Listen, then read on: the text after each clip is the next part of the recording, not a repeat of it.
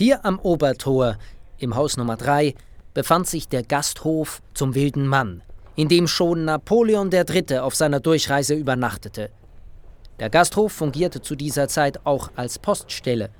Die Wirtin Nanette wusste sicher auch über die genauen Beziehungen der Winterthurer Bürger Bescheid. Unter dem Decknamen die schöne Christine leitete sie die Briefe zwischen Napoleon III. und seiner Mutter Hortense hin und her. Der Mann der Nanette konnte nicht besonders gut mit Geld umgehen. Er scherte sich nicht um seine Pflichten als Familienvater und machte ihr das Zusammenleben schwer. Daher ließ sich seine Frau von ihm scheiden und heiratete den Oberkellner ihres Gasthofes, nicht zuletzt, um die Schulden ihres Mannes zu begleichen.